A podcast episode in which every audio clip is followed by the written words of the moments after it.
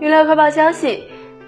据韩国媒体报道，男子组合 NCT 将出演时隔两年再次回归的偶像运动会。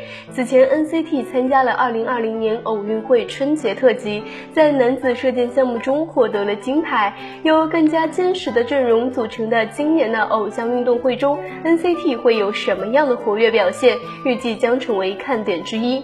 另外，今年中秋偶像运动会将在七月三十号和八月一号进行为期两天的录制，在中秋连续休期间播出。